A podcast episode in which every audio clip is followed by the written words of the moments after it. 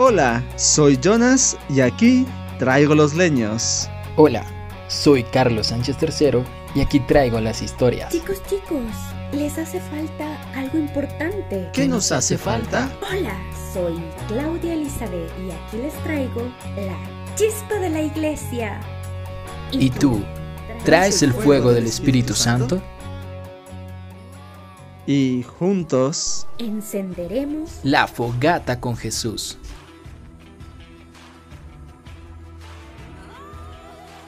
Hola, hola, hola a todos, ¿cómo están? Mucho gusto poder estar de nuevo en esta nueva temporada de Chosen. Estamos súper contentos ya de poder iniciar este primer episodio de la segunda temporada. Estamos súper felices, estamos súper contentos de poder ya una vez más estar con todos ustedes.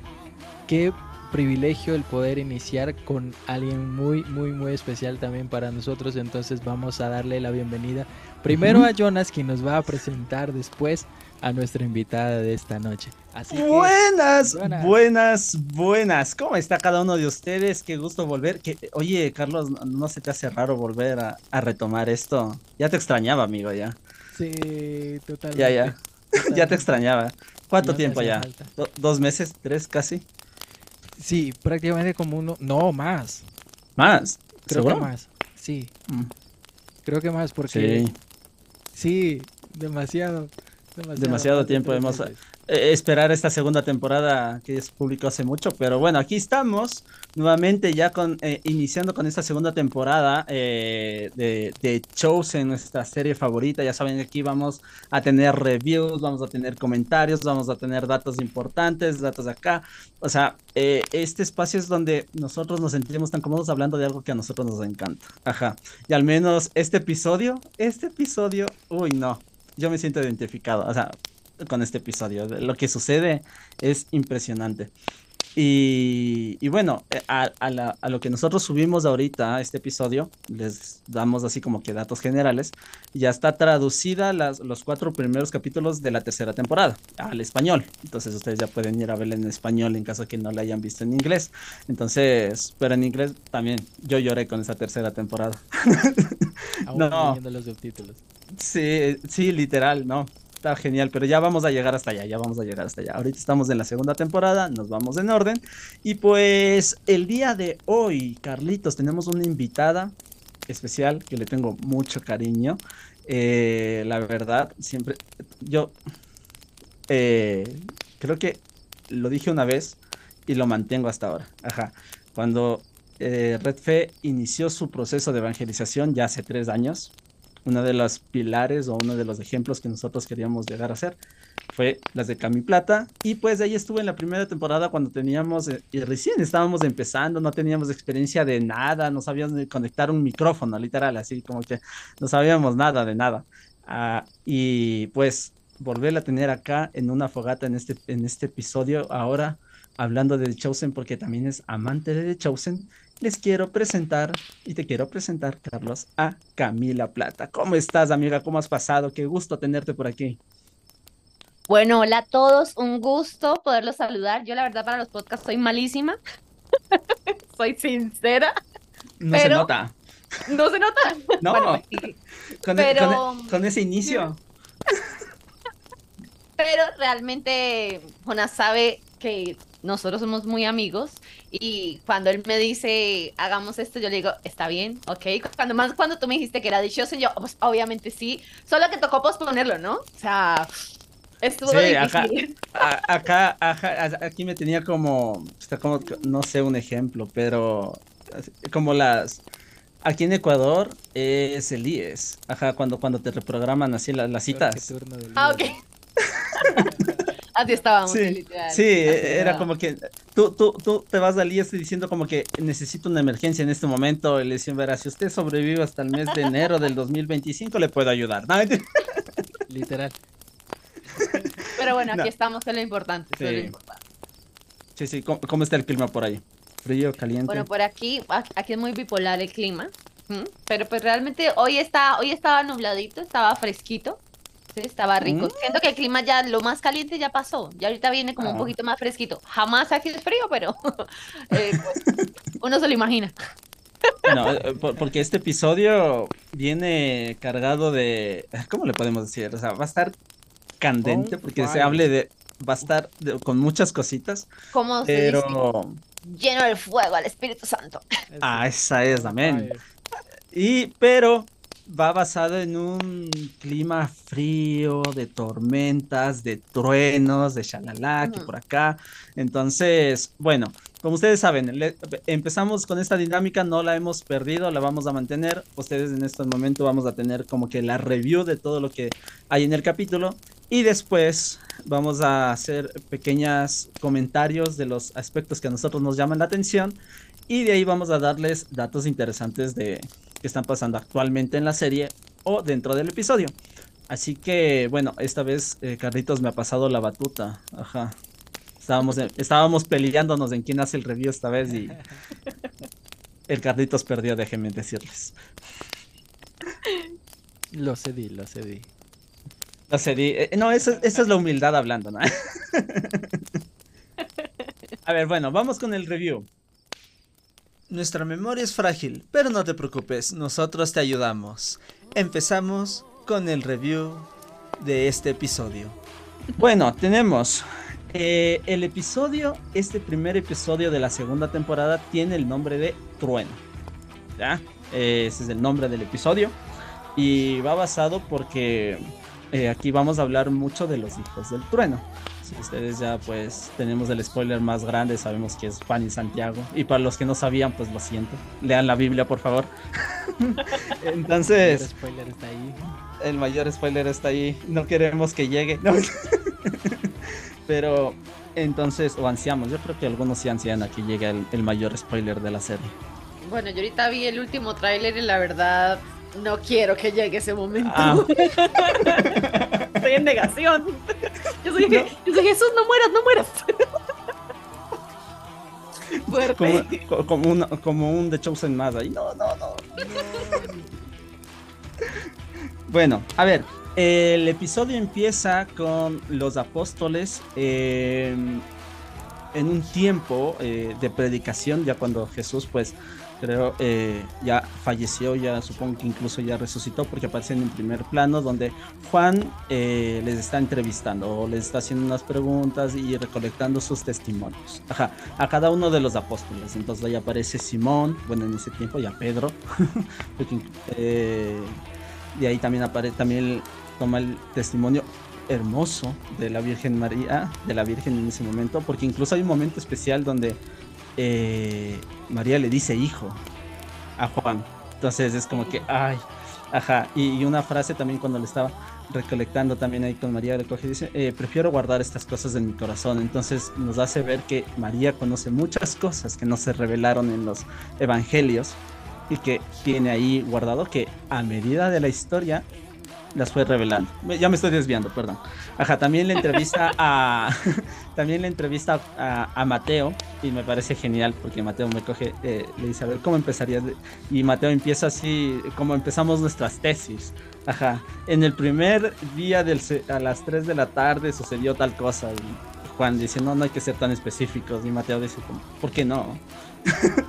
hay que ser específicos. Entonces ahí nos damos cuenta la diferencia entre los evangelios, ¿no? Ajá, incluso Juan hace una acotación, dice, eso no lo voy a escribir porque ya lo, eh, Mateo va a escribir de lo que él vio, ajá, y yo voy a escribir de lo que no vio Mateo. Entonces nos vamos viendo, Cubierto, como se dice. ajá, entonces bueno, después de eso, eh, de ese pequeño espacio, viene, ya eh, vamos con, ya con el episodio como tal, volvemos al tiempo presente y nos encontramos eh, en el- bueno también hay un dilema no entre entre Juan de cómo iniciar el evangelio o sea o cómo iniciar su carta entonces o su libro. No no no, no entendía muy bien cómo cómo hacerlo pero inicia ya el episodio con Juan y Santiago trabajando en un campo. Están ahí labrando. Ajá y me llamó mucho la atención cómo labraban antes no porque tenían unos eh, unos cositos con piedras para presionar en la tierra y ellos iban jalando. Se veía pesado, se veía que estaban esforzándose demasiado, pobrecitos. Entonces, pero eh, Jesús solo les había dicho que labren y ellos estaban muy especulando el por qué. Ajá, porque dijo que lo que ellos están haciendo ahora va a, o esas semillas que van a sembrar van a dar frutos a generaciones, pero todavía no tenía mucho ese sentido, ¿no? Entonces, eso. Después tenemos la llegada de Tomás y de, y de Rama, o Rama, Rama, sí, Rama, ajá, donde viene Rama con el papá y Jesús le tiene esperando un, buen, un día entero para poder conversar con el papá de Rama para ver si se queda o no se queda. Entonces, eh, tenemos ahí a Tomás. Después del milagro, ¿no? O sea, después de lo que sucedió en Canaán, te invitamos a que vayas a ver el capítulo de Canaán, de las bodas. Entonces, fue en busca de Jesús y lo encuentra. Eh, después de eso, tenemos a Jesús que se les pierde a los apóstoles ajá, se le pierde a los apóstoles y todos los apóstoles le empiezan a buscar por todo lado y no saben qué está sucediendo. Eh, después de eso tenemos que eh, les dan unas tareas muy específicas eh, Jesús a los apóstoles para que vayan a comprar cosas para la cena. Ellos no entienden muy bien el por qué, pero bueno, les, les va dando así como que esos, esas tareas. Bueno, ellos van, cumplen las tareas, eh, y después de eso les lleva a un, justamente a un campo. Y me parece genial acá porque Jesús les felicita a, a, Juan y a Santiago. Qué excelente trabajo que ustedes hicieron, qué buenos que son. Ese, e, ese campo está hecho por expertos, así es. Qué buen campo, qué buen labrado, son, son lo máximo. Entonces vemos que Juan y Santiago se les empieza a subir el ego, ¿no? Porque incluso coge dice, a los que al no vieron cómo nos felicitó a nosotros, pues nosotros estamos a cargo. Entonces vamos viendo esa subida de ego, ¿no? Después se encuentra con un personaje que lo vemos llegar al campo, ve que está labrado y todo, lo vemos cojo, ajá, una historia un poquito que más adelante Jesús llega a la casa y le dice que la samaritana, ajá, que justamente en el capítulo anterior para finalizar la temporada se encuentra en el pozo. Entonces y le dice como que cuento que vayas a contar a todos. Entonces ella va y le cuenta a Jesús sobre este esta persona, ¿no? Entonces, aquí vemos algo bonito porque el dice, sí, yo te conozco, yo sé quién eres, ¿ya? Pero yo no tengo plata para pagarte por lo que hiciste en el campo. Ajá. Yo no tengo dinero, no tengo, no tengo ni siquiera comida. Ajá. Eh, no tengo que darle de comer. Y Jesús dice exactamente a eso vengo. O quiero que me invites a cenar. Y el señor, y él como que te estoy diciendo que no tengo que comer. Dice, no, eso ya está cubierto, no te preocupes. Y todos los apóstoles con las cosas que compraron anteriormente. Entonces van, cenan en la casa, conversan un poquito, vemos a los apóstoles que están conversando sus historias, los milagros que ellos han tenido, porque cada uno tiene ya un milagro. Los vemos compartiendo ahí. Eh, y después hay un momento donde él le toca contar su historia. Incluso Jesús le dice, nosotros los judíos contamos historias, o sea, cuentan nuestra historia. Y él cuenta la historia de que, eh, como se veía en necesidad y todo, justamente con un amigo de él, fue en el camino se encontraron a un judío, lo bajaron del caballo, lo dejaron medio muerto, Ajá, no sabía si había muerto o no. Entonces dijo que el amigo cogió las cosas de él, se fue a vender a un pueblo y él cogió el caballo para irlo a vender a los romanos. Pero dice que no pasó ni 10 minutos y él se cayó del caballo y el caballo le, le pateó y le, le, dañó la pierna y por eso es que estaba cojo. Ajá, entonces él se sentía como indigno, ¿no? De, de coger y decirle como que yo soy indigno, o sea, eh, mira lo que yo hice. Entonces no, no, no creo que, que tú me vengas a bendecir a mí. O sea, entonces Jesús a estas palabras dice, ¿y quién es digno de algo? Nadie es digno de nada. Entonces, para ir viendo ese de ahí. Bueno, eh, después cenan todo, él confiesa su pecado, Jesús le dice como quien, no te preocupes, todo va a estar bien. Y a la, después, anteriormente, creo que me salté esta parte, eh, la samaritana le lleva un pergamino con una dirección a Pedro, bueno, en este caso Simón, para que les den alojamiento, ¿no? Entonces, aquí me quiero hacer aclaración de esto porque llegan a la casa sin saber si van a entrar todos porque son como 10 o ya 11 creo que ya están. Entonces como que no estamos, no vamos a entrar y el señor de la casa coge dice como que bueno, solo tengo cinco habitaciones, ustedes verán cómo se acomodan. Ajá. Y, pero el del quinto piso, pues, está embrujado porque ahí murió mi abuela y Jesús dice, no, yo quiero dormir en ese. Entonces entran todos, así, todo acá. Y bueno, amanecen y todo y Jesús coge y dice, bueno, yo quiero un espacio y me voy, ¿no? En este caso, pues bueno, Juan y Santiago todavía siguen con su ego subido y dicen, bueno, vamos a armar un cronograma para Jesús, una agenda, sí, perfecta. Vamos a irnos a las 2 de la tarde acá, vamos a hacer esto de acá, incluso ya tenemos la agenda de un mes, ajá, para que él pueda vivir y hay una pequeña discusión entre los discípulos, en este caso, porque no están con su maestro. Entonces, Simón les dice, él hace lo que él quiere. O sea, no necesita de agenda, no, se, no necesita que nosotros les digamos qué hacer. Entonces, pero en este caso, como Juan y Santiago sí quieren hacerlo, entonces dicen como que bueno, eh, se van a, a, buscar a Jesús. Salen de la, de la, casa, se van a buscar a Jesús y justo pasa un pequeño, eh, un pequeño grupo de personas de Samaria y les empiezan a lanzar piedras, les empiezan a escupir, les empiezan a insultar.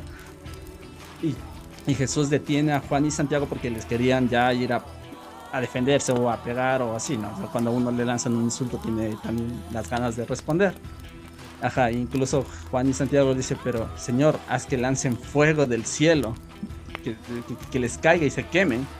Entonces ahí Jesús les da una corrección y les explica el por qué labraron. Ajá, le dicen, ustedes no entienden lo que estoy haciendo aquí en Samaria. Ajá, sí, yo sé que aquí todos nos odian, es verdad. Pero yo aquí no tengo la necesidad de hacer milagros para que me crean solo me escuchan. Y esa es la semilla que quiero ir plantando. Yo les puse a ustedes a labrar. Yo no estaba hablando como que de la semilla que ustedes sembraron ahí, más bien dicho, la semilla que ustedes están haciendo en los corazones de Samaria. Entonces, y Jesús les coge y dice, ¿y en serio ustedes querían utilizar el poder de Dios para quemar a esas personas? Bueno, y Santiago decir, bueno, si lo pones de esa manera, sí, hicimos mal, o sea, perdona, o sea, ajá. Y después, bueno, ahí dice ustedes con su ímpetu, o sea, con su, con este de acá, eh, pueden hacer grandes cosas. Y tal vez yo les, eh, y hace una pequeña aclaración de lo, de los que les va a dar más adelante, ¿no? Porque después los apóstoles van a poder hacer milagros también. Entonces Jesús les dice, eh, ustedes les voy a dar, pero tal vez en menos proporción, aceleran. Y ahí es cuando Jesús les, les bautiza como hijos del trueno porque siempre están encendidos, siempre quieren ser los primeros en hacer todo y pues están ahí bien prendidos. Ajá, después ya viene, eh, ya viene todo el grupo y bueno, ya vemos a, a Jesús eh, igualmente predicando en la sinagoga y hay un momento con Juan en este caso donde están por elegir un pergamino, que es donde están solo los de Moisés, solo los cinco peregrinos, eh, los cinco pergaminos de Moisés Ajá, porque están en Samaria, recordemos, ahí no tienen todos los escritos de los profetas, solo están los de Samaria. Entonces tienen los de Moisés. Y Jesús no sabe cuál escoger y le llama a Juan para que escoja. Y ahí hay una pequeña que están viendo cuál escoger, hay comentarios de Jesús, coge la opinión de Juan para leer. Ajá. Incluso Juan le dice, ¿y cuál es tu preferido? O sea, ¿cuál, cuál es tu cita preferido? Y Jesús le dice, todos. Y ah, me lo imaginaba, ¿no? Pero dice, yo iniciaría por el principio. Ajá. Y Jesús, aquí vemos un momento especial en el capítulo que me encantó full. Porque mientras Jesús está leyendo el pasaje del Génesis, en el principio estaba todo desordenado, era el Espíritu Santo aleteando y así, también se va relatando la el primer capítulo y el primer versículo del Evangelio de San Juan. Ajá, en el principio era el verbo y el verbo era la palabra, entonces la carne y todo, entonces eh, se va haciendo este paralelismo así como que y van los dos al mismo tiempo. Ajá, y después ya terminamos en un momento en el cual Juan ya dice todo el capítulo 1 del Evangelio de San Juan mientras está lloviendo y están cayendo truenos. Y eso a Juan le, le trae como que recuerdos de escuchar ese trueno porque Jesús les bautizó como hijos del trueno, ¿no? Entonces les hacía, hacía acuerdo. Y ahí termina el episodio con una pequeña ventanita mientras la cámara se va alejando. Y ya, ese es como que todo el episodio, ese es el review del episodio. Espero no haberme demorado mucho y hacer acotaciones extras, pero bueno.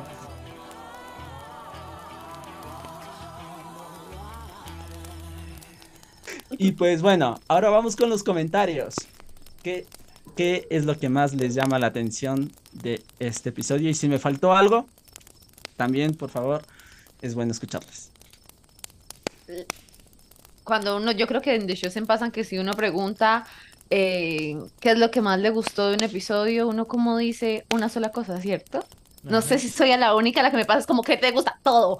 Como Jesús, me O gustan sea, em- todos. empezando, no sé si a ustedes les pasa, pero yo duré un tiempo que solo escuchaba la bendita canción intro de The Chosen. Y yo era feliz con cantando la canción de The Chosen que dura como 15 segundos. Eh, No, no, no, no sé si a ti te pasa que cuando ves otras series, te Ajá. saltas el, el intro, pero cuando está... Ajá, Pero en no. The Chosen no, te, quedas así literal. esperando a- a- y, y te quedas viendo los pescaditos dándose la vuelta, así, la para... Uno por uno, así. uno por uno. No, no, no, no. Es una belleza desde ahí. Pero digamos que, a ver, como, digamos que en mi caso, como yo soy psicóloga, uno tiende a unir demasiado también el- es- ese tema dentro de todo lo que ve, ¿no? Y a mí, si ustedes me preguntan personalmente, lo que más me, me llama la atención del capítulo es cómo se reflejan las personalidades de los discípulos y cómo incluso en ese inicio del, de la, del capítulo, cuando ellos ya están en el después, ¿sí? O sea, ustedes me entienden, ¿no? Ajá. Sí, O sea, el después del antes. Cómo ellos se van transformando, pero su personalidad Dios no la cambia, simplemente la moldea, ¿sí? Porque es que Dios no nos cambia. Y ellos son un claro ejemplo. Mateo envejeció, pero Mateo sigue siendo Mateo, ¿sí? Totalmente. Juan sigue siendo Juan. Y, eh, por ejemplo, Pedro sigue siendo Pedro, por eso después a Pedro le cuesta a Pablo. ¿Mm? Totalmente. Entonces, eso es, es- es demasiado impresionante. O sea, para mí es, de, de, de por sí de todo de Chosen, yo creo que lo más impresionante para mí es ver cómo él primero les tiene paciencia, ¿sí? Y, y él como que no te aplasta tu personalidad, porque incluso uno se da cuenta en la vida de uno. Él simplemente moldea, pero tu carácter sigue siendo tu carácter, ¿sí? Él les dice, eh, los hijos del trueno, pero nunca dejaron de tener su personalidad, ¿sí? Y de por sí Juan, eh, a ver, hablándolo entre comillas, pero el ego de Juan sigue estando incluso en el evangelio de Juan. Porque Así Juan es. se considera el más pro de, los hijos de El de más Dios. querido, ajá, y incluso Claro. se pone él mismo. Ajá. Exacto. Él mismo dice, yo soy el discípulo amado. O sea, ni siquiera es como... Sí, y, y- y en la conversación con María, María le dice, pero Jesús les quería a todos, a todos les amaba. Y él como que, sí, pero a mí me quería más. No. Total, eso es demasiado impresionante. Entonces a mí, a mí, a ver, no hay capítulo con el que no llore, empecemos por ahí. Yo creo que uno ve The Chosen y tiene al lado un pedacito de, de papel Ay, higiénico, sí, un pedacito de pañuelo, lo que sea, porque llora y le pasa un corrientazo. A mí me pasan corrientazos a cada rato. Total. Bien, cuando Total, cae el trueno, a mí me pasó un corrientazo por el cuerpo. Vez era que habla Juan. O sea, el, el verlos a ellos después de que, o sea, imagínense ustedes si cuando están en una adoración eucarística, o bueno, tú por ejemplo que pudiste ahorita a la jornada mundial, vuelves y viene la tusa post. ¿Sí? La tusa Ya. post jornada. ¿Sí? Ah, Lo mismo sí. pasa cuando tú vas a un retiro espiritual. Viene la tusa post retiro. Entonces imagínense ellos que vivieron tanto tiempo con Jesús, la tusa que tenían, que debían tener. Tanto que cuando se reunían es como todo el tiempo hablamos de él, pero cuando yo estoy con ustedes es diferente. ¿Sí? Que uno de ellos dice, cuando empiezan a hablar de Jesús. O sea, la sensibilidad es mayor. Entonces, no, todo el capítulo. Si me preguntan, todo el capítulo. Soy que ir desmenuzándolo porque es demasiado. Es tremendo, literalmente, porque, o sea, claro, aparte de, de- que cada uno se maneja su carácter, aparte de que cada uno se maneja su, su manera de ser, se ven rasgos de, de familiaridad, de extrañarse, de, o sea, en sí de familia. Entonces, es como que eh, a pesar de que ha pasado el tiempo, eh, Juan asume que Mateo ya tiene cubierto parte del evangelio que le está que o sea, no necesitaba decirle escribe esto, ¿por qué? Porque sabía que él ya lo tenía en mente y lo iba a poner en su evangelio. Entonces, es como que llegar a ese punto de familiaridad en donde puedan compartir, en donde se puedan eh, sentir mm, uno, en donde literalmente se podían sentir uno. Eh, yo los veía y, y es como que yo decía, qué lindo, qué lindo que, que- que sean que sean así, o sea, que se extrañen, que se busquen, que de alguna manera se comprendan a pesar de todo lo que habían pasado, que no era nada fácil, que fue una persecución brutal la que tuvieron al inicio y que aún así mantengan un corazón tierno. Incluso... eh, Por ejemplo, un- en, en- Eh, Pero mira, por ejemplo, el inicio tiene un dato muy curioso y es que acababan de martirizar a Santiago. Exactamente. Ajá, eh, eh, a eso iba también. Ajá, acaba de perder a Santiago y todo. E incluso eh, María también le hace una corrección y me dice, eh, Juan, ¿por qué quieres hacer justamente ahorita que estamos viviendo el Shabbat? Entonces es como que, y eh, Juan es consciente incluso de la enseñanza de Jesús, ¿no? Cuando en la anterior temporada ha hablado del Shabbat, entonces decía como que, o sea, es que ahorita tengo que aprovechar porque están todos. Bueno, no todos, pero están todos. Entonces, sí, y, y se ve esa madurez, ¿no? Porque no pierden. Ajá, porque incluso la acotación de, de Juan es de, pero a todos los va a tocar. A todos los va a Y él tocar. está Están- totalmente consciente. Ajá, todos están conscientes de que les va a tocar. Y eso es algo bonito porque a pesar de que saben lo que les va a tocar, no pierden esa alegría de Sí. estar en Por comunidad. sí, digamos que ahí, ahí el protagonista de toda esta segunda parte es el Espíritu Santo cuando viene, ¿sí?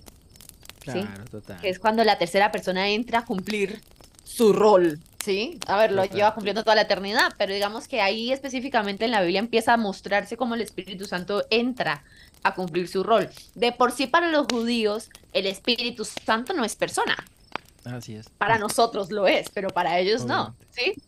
Entonces, si se dan cuenta, eh, antes, por ejemplo, el, después de esa parte que estamos relatando, viene el antes del Espíritu Santo. Están con Jesús, están con la segunda persona, pero igual sienten miedo y se pelean y no, yo, pero es como que ustedes perdieron a Jesús, ¿qué les pasa? Y los otros, pero es que ustedes, o sea, vivían peleando, ¿sí? Y Y eso es lo, eso es hacer lo que también es Bajar bonito. fuego del cielo. Total. Y, y no solo eso, después incluso más adelante, eso no viene el capítulo, pero en los evangelios más adelante, o en las cartas creo que es, Pedro un día está tan enojado que de verdad cae un rayo y no me acuerdo si mata a una persona ese rayo. Y Pedro queda, vale, no lo vuelvo a hacer, ya me di cuenta que está muy en serio, yo como que mejor me callo. O sea, ya después de que Jesús se va y todo el cuento, ¿sí? Entonces es como, lo, volvemos a lo mismo, o sea, Dios nos conoce también que utiliza la esencia de lo que él mismo creó, porque todo lo que somos desde nuestro carácter y personalidad fue creado por el mismo Dios, ¿sí? Y simplemente lo acomoda, pero no dejamos de ser, ¿sí? Él no dice usted no me sirve, cambie por completo. No, o sea, él toma, quita lo que no sirve, como que nos limpia y siga usted siendo usted. Es una cosa demasiado, demasiado Nos bella. deja en la versión original que él pensó y soñó. O sea, Literal, ese, es- ese es el literal. resumen. Sí. ajá. Sí. Hay, algo que, que- que a mí me llamó un poco la atención y es que, bueno, se dice que de los, de los primeros, obviamente el primero, si no me equivoco, el primero en morir, aparte de, bueno, eh, mm, o sea, de los apóstoles, eh, sustancialmente, eh, el primero que fue a- o, o padeció fue Santiago. Y creo que por su mismo ímpetu, ¿no? Por el mismo, eh, la misma cuestión de que tal vez él no, e- no tenía filtros en la boca, por así decirlo. O sea, si, si, si te tenía que decir algo, lo decía y punto. Entonces, eh, ver el carácter de Santiago, por, porque por algo les, les puso los hijos del trueno, fue una de las, de las cosas que creo que yo me ponía a pensar. Muchas veces eh, los primeros martirizados, por así decirlo, son los, los valientes que se atreven a decir las cosas que no todos se atreven a decir. Y que obviamente por eso hay un precio que pagar. Entonces se me tenía, me tenía, eh, o sea, eso pensando, pensando, pensando, porque hay muchas veces que, que tal vez nosotros por miedo, por recelo, por el que dirán, o, o tal vez por decir, no, es que esa persona se va, se va a molestar, se va a resentir, le voy a dañar, eh, yo qué sé, el corazón, pero, pero, ¿quién los corrige? ¿O quién se atreve a decirles, eh, estás actuando mal? Porque inclusive es, es algo que dice la palabra de Dios, bueno, que dice inclusive los mandamientos de la, de la, y, y la, y cómo es, y eh, las obra- obras de misericordia lo- eh, y varias cosas. O sea, en la iglesia siempre se va a hablar del corregir al hermano, corregir con paciencia, soportar con paciencia, pero, pero decir las cosas que son verdaderas.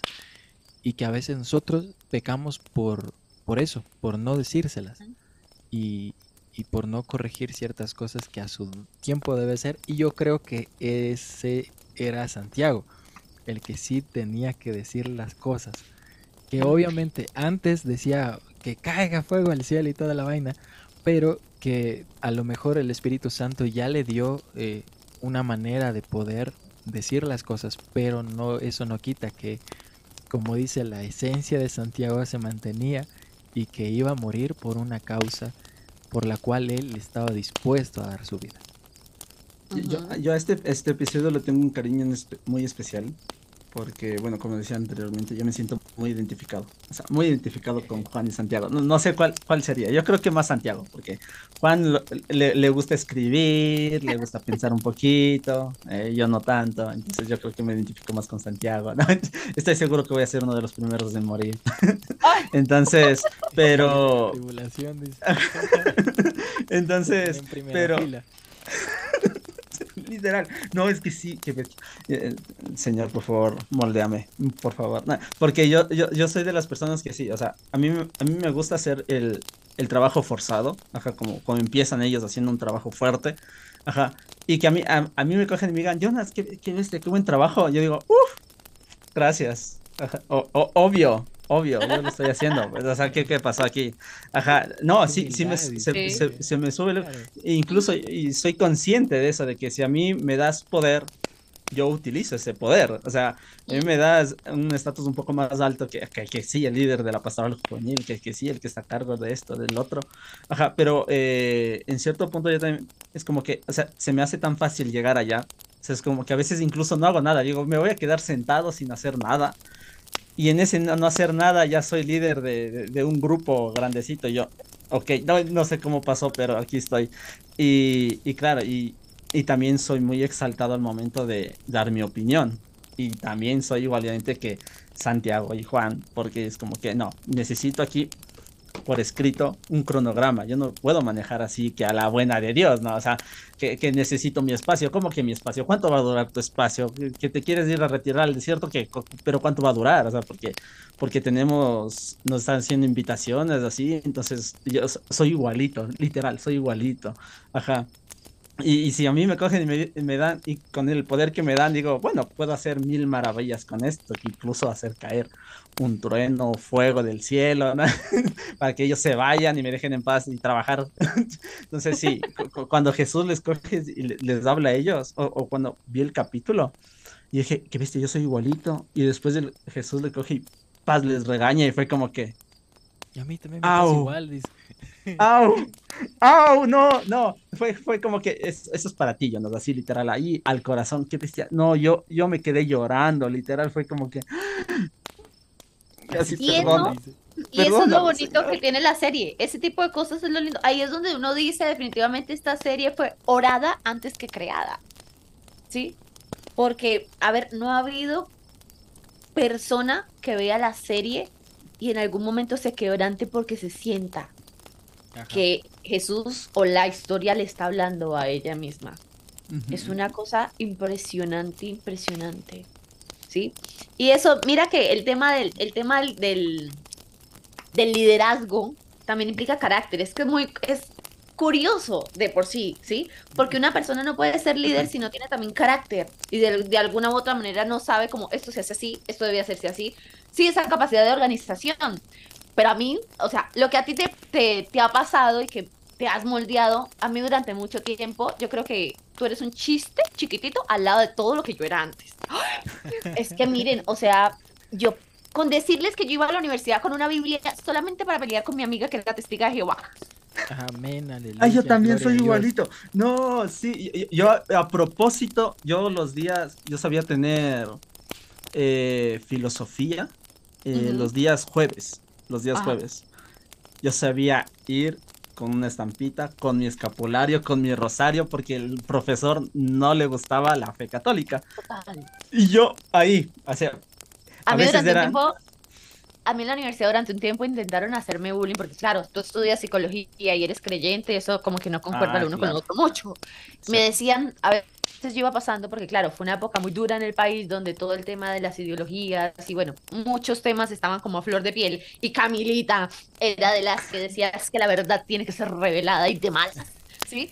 Entonces, em, yo pasaba por los pasillos de la universidad y decían, allá va la Madre Teresa de Calcuta a salvar el mundo.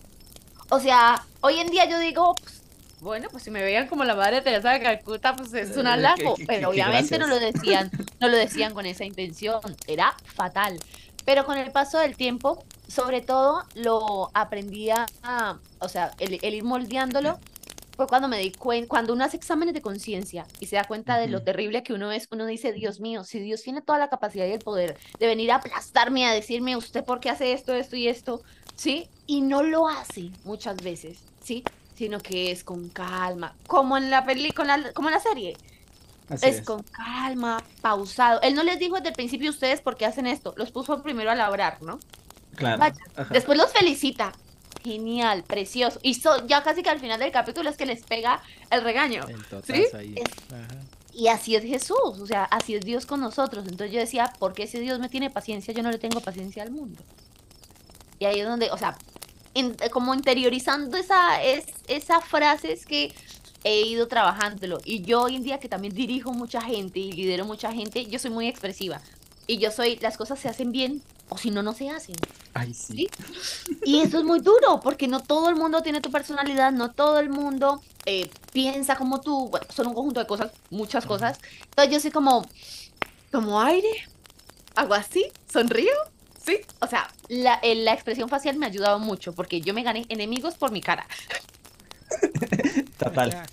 Sí, yo creo que es por eso mismo que yo me puedo quedar sentado y es como que empiezo a decir, "Mm, mm, mm, no, no, Sí. por ahí no.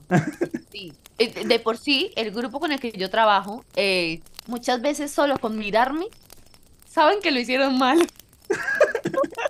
Y eso que lo he cambiado. Pero si yo me gané bloqueadas de WhatsApp y de Instagram producto de, de mi personalidad tan terrible. Ay, no, era Yo demasiado. mi cruel. manera de decir hiciste mal las cosas es ponerme a hacer o corregir yo. Yo, yo, yo no No yo, yo soy malo para corregir. Yo, yo tenía, bueno, yo tenía ese, ese error.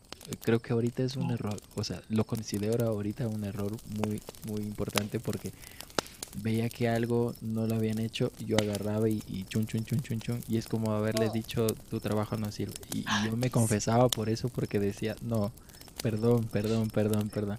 Por dos. Sí, yo, por tres. Yo también soy. y, ajá, y lo peor de todo es que no lo haces, no, le dices nada, ¿no? O sea, después no le te dices. así, te pones a pensar y, di- y, y dijiste, ya la regué. Ajá, sí, a mí también me pasaba. Yo, yo me acuerdo una vez que era, era un diseño, un diseño que estaban haciendo. Estábamos Ujú. como que en la parte compartida. O sea, estábamos Sí. haciendo todo el diseño de ahí mismo. Y yo dije, bueno, voy a hacer mi parte y todo. Mi parte bonita, ah, como siempre. Y, y- pero vi el resto y yo como que dije, Sí, te entiendo. o sea, entiendo. Diosito, no, no, no, no, no, no, me quedé hasta las 4 de la mañana haciendo literal así paz. Y al siguiente día lo presenté. Ahí está. Y todo el mundo se quedó así de, eso no era lo que nosotros lo que hicimos. Yo, yo con el paso del tiempo aprendí a volverme más empática. Uno Sí. creía que era empático. No, no era empático, no era soberbio. Esa es la palabra. Exactamente. Y yo, y yo hoy en día soy, claro, tú consideras que no editan como tú, que no encontraron la imagen que era, que esa letra no es, ese contenido nadie lo entiende. En redes pasa mucho, ¿no? Con la creación Sí. de contenido. Ajá. Entonces yo hoy en día lo que hago, que les digo es, tú piensas que así como esto está bien o hay algo que se podría cambiar. Así, Eh, también pues- empecé pues, a hacer eso. Tal vez sí, ta, ta, ta. Bueno, si tú lo vieras, en- o sea, empieza uno como a explicarles de otra manera, ¿sí? ¿Y qué me he dado cuenta yo? Muchas veces es la misma soberbia de creer que Dios no le va a dar la gracia a los otros. Es de pura, pura, Fuerte. puritita desconfianza. Es eso, es desconfianza. Es completa desconfianza. Y ahorita lo, o sea, volviendo a Dios en los discípulos son ese claro ejemplo de que Dios no busca personas perfectas. No, creo que no. O sea, ¿quién, se, ¿quién iba a pensar que uno de los discípulos de Jesús iba a ser un pescador analfabeta probablemente? Porque yo no creo que, que tuvieran muchos estudios, que digamos. ¿Sí? Y le volvió la cabeza de la iglesia. Como para darle en el, est- estómago a quienes estaban preparados. Sí, Claro. Completamente. O sea, díganme un solo maestro de la ley que esté dentro de los discípulos, no lo hay. Y no Hubo porque no uno que casi, porque no Oh. querían. Ah, bueno, eso fue otro capítulo y qué triste que no me invitaste para ese.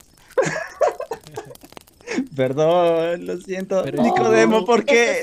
Hasta Pero estudiado hubo. Estudiado hubo, pero obviamente no estuvo con Jesús. Que, que- que si hubiera estado ahí personalmente con Jesús, hubiera sido Sí, un total despelote. Pero era Pablo. Entonces, yo con el Ah, paso Pablo. del tiempo, yo con el paso del tiempo aprendí a pedirle a Dios que me diera la gracia a mí, ¿sí? De tener la humildad de entender que era él quien se iba a encargar de esa persona y no yo. Exacto. E incluso a- a- ahorita que me haces de acuerdo de eso, eh, Nicodemo, es Nicodemo el que les da una bolsita de oro, ¿no? Sí. Porque no va a poder. Y Ajá, y con- dice, y- estuvo tan cerca. Y yo, Ajá, y, y- y con esa bolsita de oro, eh, los apóstoles compran todo para ir con en la cena, en este, justamente en este de. Ajá, porque incluso ahí, ¿quién era que dijo? Alguien, no recuerdo el apóstol, lo siento, mi memoria. Ajá, pero coge y dice, eh, ¿y cómo lo vamos a hacer? O sea, ¿cómo vamos a comprar todas estas cosas? Me dice, pero ¿por qué crees que Dios nos dio una bolsita de oro? Eh, Mateo le pregunta a Pedro. Y Pedro es el Mm. que, el que le dice, pues para eso está la, la moneda, que- la plata que nos encontramos. Ajá, y fue como que, ok, y, y, y, y Mateo, ¿qué ves? Es que es Mateo, Mateo, Mateo es Mateo, ¿no? Oh, No hay cómo Mateo es- describirlo. Ahí Mateo todo- es otro nivel. Yo lo Me, amo. me- me enca- me encanta cómo, cómo a todos los apóstoles les va dando así como que bien seguro, pero cuando es a, eh, cuando es a Pedro, o bueno, en ese caso Simón, es, como que, sí, sí, to- de lejitos, ¿no? Ten- Total, ajá, sí, no se se lle- llevan esos dos no se llevan nada. Existen, Ajá. pero no coexisten. Ajá, incluso cuando se les pierde, cuando se les pierde Jesús, bueno, perdí entre comillas, eh, Pedro coge y dice, bueno, tú te vas al sur, tú al oeste, tú al, al mercado, y, y Mateo se queda, ¿y yo qué hago? Y Pedro "Eh, eh, tú quédate aquí por si es que vienen. ¿no?". Sí, Y fue como que, "Oh". yo te entiendo, Mateo. ¿no? sí, completamente. Ajá. Y bueno, otra parte esencial que me gustaría comentar acá es, antes de que se vaya el tiempo, eh, ya la conversación con, con, con, con- el ladrón.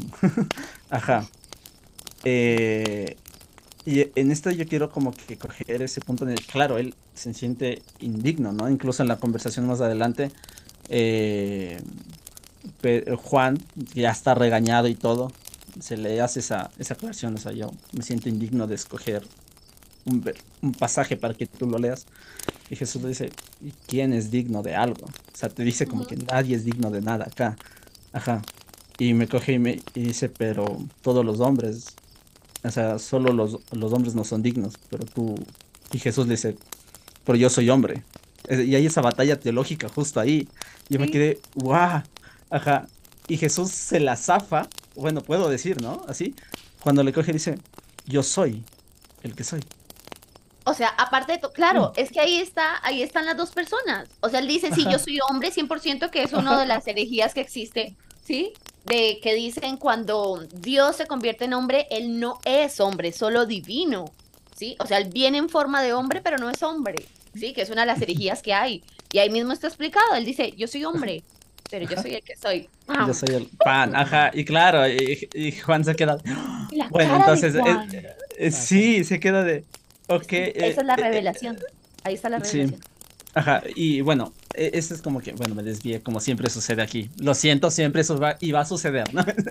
Eh, regresando pues a la cena, eh, acá el- yo me pongo en este punto, ¿no? O, o tal vez lo vi ahorita que lo volví a ver al capítulo. En el punto nosotros creo que eh, no somos capaces de perdonar a alguien que hizo algo daño o lo juzgamos. Jesús nunca le juzga. Aunque él coge y confiesa, ¿no? Ajá. Incluso aquí podemos ver un sacramento hermosísimo que no muchos lo practican. Ajá, por favor, vayan a su iglesia más cercana y confiésense. Pero porque acá Jesús coge y dice, cuenta tu historia. O sea, cuéntala. Ajá, incluso eh, te coge y, te y no le dice como que, bueno, solo a mí. eh, y ya, sino que ve a la sinagoga y cuenta lo que pasó. Ajá, y él se queda como que, o sea, ¿cómo puedo ir a decir al mundo que casi mata a una persona? que le robé sus pertenencias, que le robé su caballo, que me caí, que me rompí la pierna, que incluso que no, no soy bueno ni para robar. Entonces, porque el caballo se le escapó. Ajá, no pudo vender el caballo. Bien, pero... Entonces, claro, o sea, ¿cómo lo digo, no? Y es por eso que también vemos que él no, no logra salir, ¿no? No logra prosperar, porque estaba con ese, ese remordimiento de, o sea, no sé si lo maté, porque lo dejaron moribundo. Ajá. Y acá Jesús vemos y hace lo siguiente. Primero, hace que sus discípulos, bueno, le, labre eh, y le dé sembrando. Le da, o sea, le da haciendo el trabajo, primero. Ajá. Segundo, le invita a comer. Ajá. Tercero, le rodea de gente. Ajá. Segundo, hace que se que, que también él pueda expresarse. Hace que él se perdone. Lo abraza y le dice, gracias amigo. O sea, le dice amigo, a pesar de todo lo que hace, le dice amigo. A pesar que es un, incluso es samaritano, o sea, judíos de samaritanos no se llevan para nada. Entonces le dice, tú eres mi amigo. Entonces, eh, y nosotros, yo me pude dar cuenta para mandarlo un poco más allá, en el punto de que yo puedo ser esa persona que necesita ese perdón, o puedo ser la persona que labra el, para alguien más que no sé qué estará haciendo el Señor en sus designios. Ajá, porque el Señor solo les dice, mira, vayan a labrar ese terreno, vayan a comprar esa cena. Y ahora nos vamos a tal lado. Y los apóstoles dicen como que, ¿por, por qué no? Ajá, porque incluso Juan y Santiago se quedan de, a ver, yo pensé que esto iba a ser para los viajeros, como que para un ladrón. O sea, labré el terreno para un ladrón. Ajá. Fui a comprar comida para un ladrón. O sea, no, no entiendo qué está sucediendo aquí. Ajá, pero cuando ya las cosas suceden, eh, Pedro, eh, bueno, ya, ya se va viendo este, esta, cómo le van moldeando porque ya no se les hace tan raro como en la primera temporada, mm. sino que acá ya lo van viendo, ya van diciendo, él es así. Esa es la respuesta para él, de ellos, ajá. Entonces, no sé, ustedes qué piensan en esta parte que les acabo de comentar. A ver, ahí es que, es que hay, hay demasiado. Mira, primero el hecho de que uno muchas veces piensa en la víctima, ¿no? Entonces, en este caso, la víctima sería el pobre al que robaron.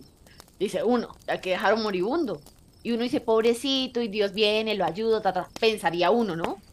Pero en la vida, a ver, y yo atiendo tanta gente, ¿sí?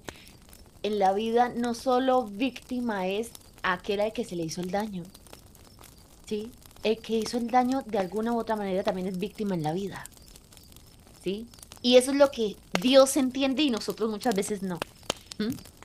Y ahí es donde entra como cristianos el tema de la caridad y el tema de la misericordia, ¿no? que a veces es tan difícil de entender por qué Dios tendría misericordia de esta persona. Cuando al final para él todos somos exactamente iguales. Entonces, en la historia de por sí, uno hubiera esperado que hablaran de la parábola del samaritano y hubieran hablado del samaritano. ¿sí? O hubieran hablado del, sí, del que ayudó al moribundo. Pero no, hablaron del ladrón. ¿Por qué? Porque todos somos pecadores. ¿sí? Entonces, el, tema del sacramento de la confesión de por sí también es terapéutico. ¿Por qué? Porque la confesión implica también la libertad de ir a confesar.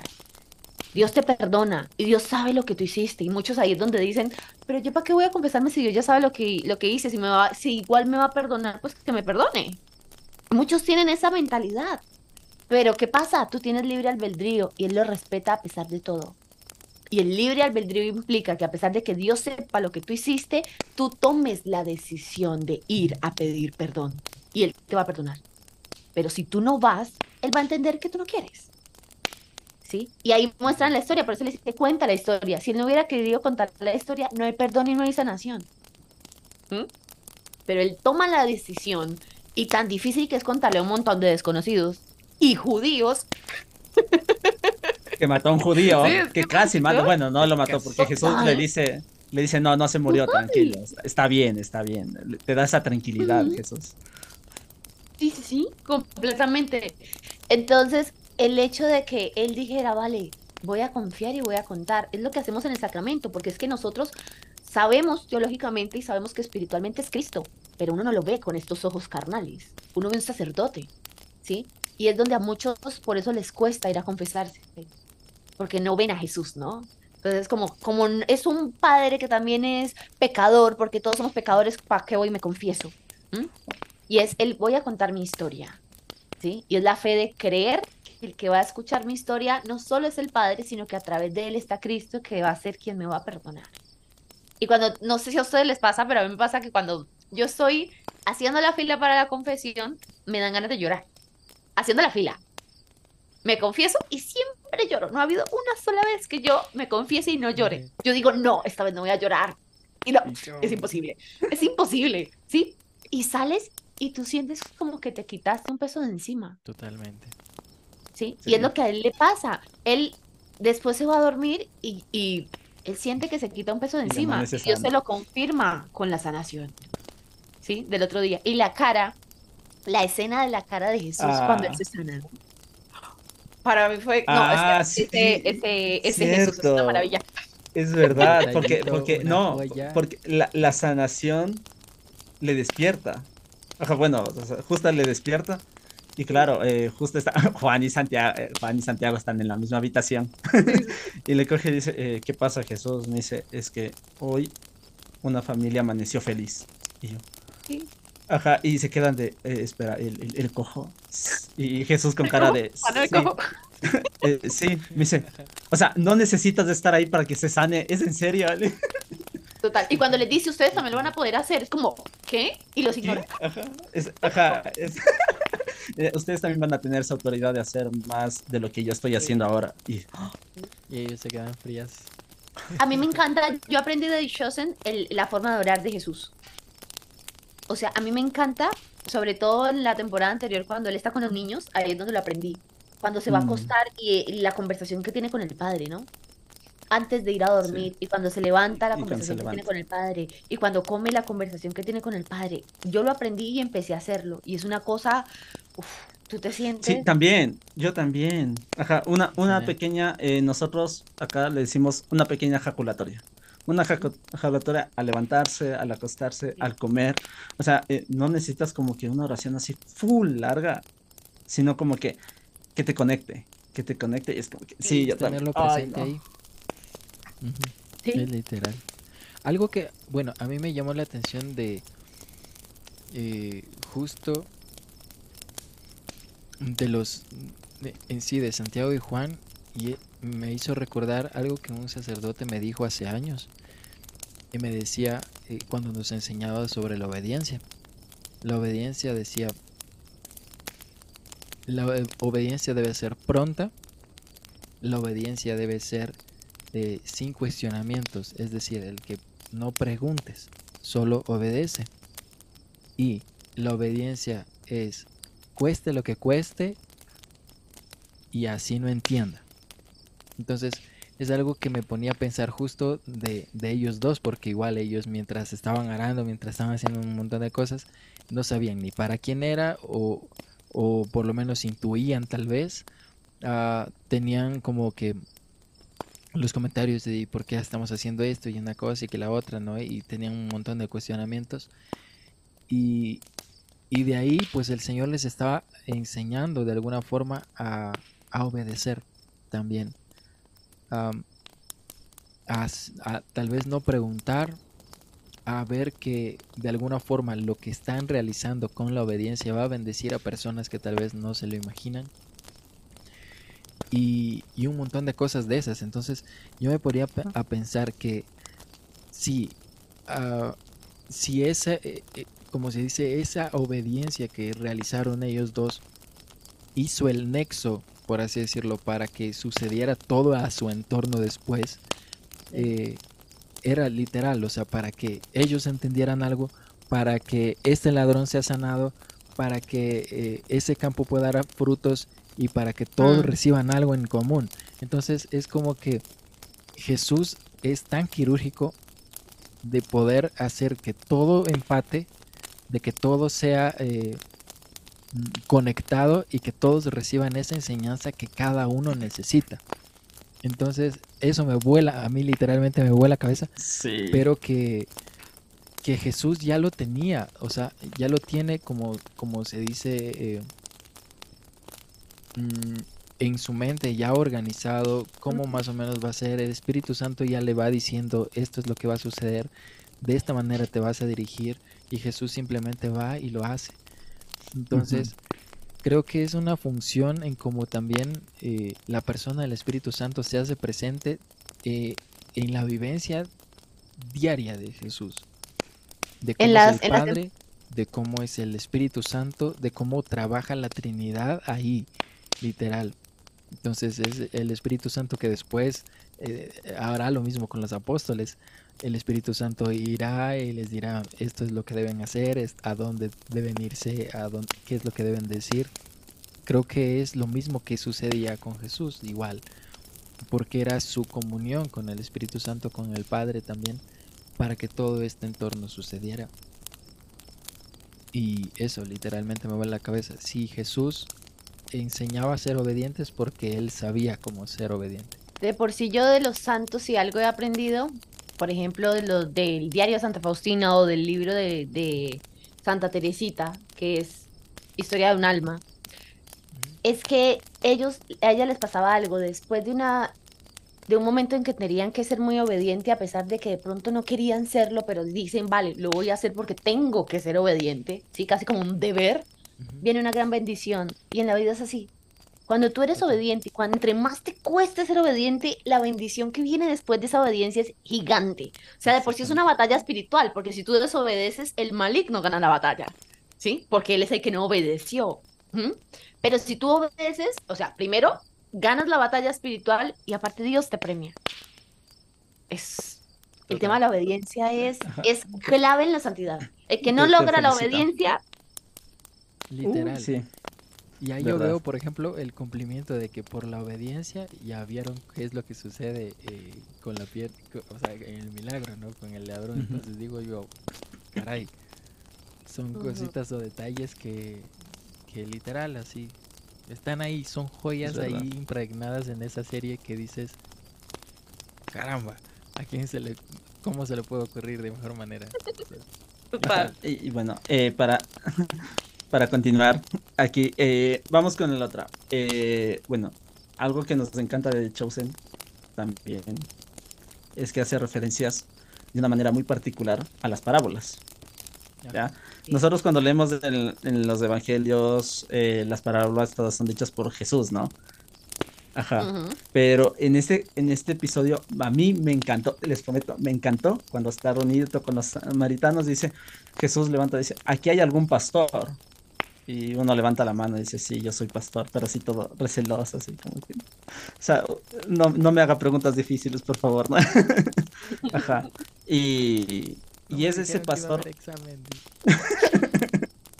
Ajá, y es ese pastor que empieza a dar como que la parábola de la, de la oveja perdida, que deja a las 99 por esa ovejita que se perdió, ¿no? Porque Jesús le pregunta, ¿qué haces tú si una oveja se te pierde? Y él dice, bueno, yo la voy a buscar. Dice, ¿y por qué dejas a las 99? Me dice, porque eh, yo dejo las 99 y voy por la primera, la marco. Me dice, ¿después qué haces con tus amigos? Me dice, uy, no, les invito porque encontrar se festeja y todo. Y va armando así la, la parábola, ¿no? Con lo que él le dijo. Y es como que, wow, o sea, cómo le va interactuando. Y después cuando están en la cena con el, con el con, el cojito ladrón, ¿no? eh, le coge y dice, porque vine, vine a buscar a la oveja que se me perdió. Fue como que, ok, o sea, si tú te pierdes es esa oveja, esa oveja, y obviamente va con mucha concordancia porque dice cuando te alegras y él, ahí Jesús coge y dice, hay más, una fiesta más grande por un pecador que se convierte que por 99 que no necesitan conversión. Ajá. Y la alegría lo podemos ver reflejada en la familia. Ese gozo, esa alegría que hay. Entonces, es, es bonito. ¿Y ustedes qué piensan de esta parábola y cómo la, cómo la van uniendo en este capítulo? Eh, yo ahorita estoy leyendo, oh, que de por sí es muy difícil de leer, entonces toca poco. Santa Hildegarda, ¿sí? No sé si la han escuchado, Santa Hildegarda. Resulta que uno de los muchos libros que ella tiene mm, relata, digamos, son las visiones específicas que Dios le da, ¿sí? Visiones de que de la creación del mundo, pero no es como una, Catalina de Mary que dice, se crearon esto y después se creó esto, como que tú lo entiendes. No, allá tú no lo entiendes. Es una locura. Dice, y entonces se dividieron los no sé qué. Es una cosa que tú dices, ¿qué está diciendo? O sea, tú por más que lees no entiendes. Pero el libro primero trae la explicación de ella, de lo que ella ve, y después el mismo Jesús le habla. Y le dice y le explica. Cuando Jesús le explica, yo digo, ah, ahora sí entendí. y es muy curioso, en, el, en, el, en, en esas visiones de ella es muy curioso que a la humana, que es solo humana, que se supone que es como tú, no le entiendes, y cuando el mismo Dios le relata y le explica, sí le entiendes. Eso es lo que pasa en la Biblia con las parábolas. Cómo em, Dios nos va a explicar desde su sabiduría infinita y que no vamos a entender esa sabiduría infinita jamás, ¿sí? ¿Cómo vamos a entender lo que nos quiere decir? Y las parábolas son esa forma en la que Dios, a través de Jesús, dice, vale, me hago chiquitito para que ustedes entiendan porque ustedes son chiquititos. Pero aún así no los, no los pisoteo, no sé cómo, ay, como ustedes no me entienden, les voy a explicar fácil. No lo hacía así, ¿sí? Es como, les voy a explicar de esta manera porque así va a quedar más claro. Sí, exactamente. Y eso es lo que pasa con el tema de las parábolas. Que incluso en The Chosen hay una parte en la que, en la que Jesús dice, les voy a contar una parábola. Y los discípulos están como, oh. Ay, no, otra vez. Ajá. Y, y, hay momentos en los que ellos ni saben. O sea, o sea, ¿lo dijo por ¿es parábola o está hablando en serio? Sí, sí, sí. Exactamente. Y si tú te das cuenta, la mejor forma que nosotros tenemos para entender lo que Jesús dice es a través de las parábolas. Y es, es, eso es demasiado impresionante. O sea, personalmente, más allá de, de, lo que dice la parábola de las ovejas, eso es lo que a mí más me llama la atención, como él se reducía, él, Dios, se reduce. Sí, se hace chiquitito, sin perder su esencia, pero se hace chiquitito. ¿Para qué? Para que sus criaturas le entiendan. Eso es, y eso es lo que hace el pastor, ¿sí? El pastor no se expone desde su raciocinio humano a explicarle al animal cómo tiene que hacer las cosas. El pastor se acomoda de acuerdo a lo que la oveja entiende por sus instintos y por su carácter de animal y empieza a enseñarle a la oveja. Entonces la oveja sabe que si sonó tal, tiene que ir a tal lado. Empieza a, adiestrarla, ¿no? Que el otro día vi incluso un, un perrito que utilizó un perro pastor, nunca había visto trabajar a un perro pastor y es una cosa loca como trabajan ah. los perritos pastor, ¿sí? Entonces, más, sí, más allá del hecho de que Jesús va por esa persona descarrilada, digámoslo así, ¿sí? Y deja a los que ya están más o menos, porque es que al final nadie está completo, ¿sí? Entonces, como que deja estos 99 que están como ahí andan y se pueden quedar quietitos un ratito y me voy por la que me falta, ¿sí? Pero es, hay un, creo que es San José María, quien dice que hay que tener mucho cuidado con quedarnos en la zona del confort del que ya está convertido es mucho más fácil andar con convertidos. ¿Sí? ¿Por qué? Porque estás en medio de gente que te entiende tu idioma. Lo difícil es ser esa luz en medio de personas que tienen oscuridad en su vida. ¿Mm? ¿Por qué? Porque ahí tienes que, lo que estábamos hablando ahorita del carácter, tienes que entrar a comprenderla, debes saber cómo decirle las cosas, debes aceptar que hoy te dice sí, va contigo al grupo de oración y mañana ves el, el video en, en, redes sociales, en la super parranda, en la super fiesta, y tú dices, pero ¿cómo? ¿Sí? Pero otra vez tú le vuelves a hablar con amor y lo sigues atrayendo. Entonces él decía que en la vida espiritual hay que tener mucho cuidado con eso. El Papa Francisco también lo dice en la en el documental este de Amin. ¿sí? Él lo dice.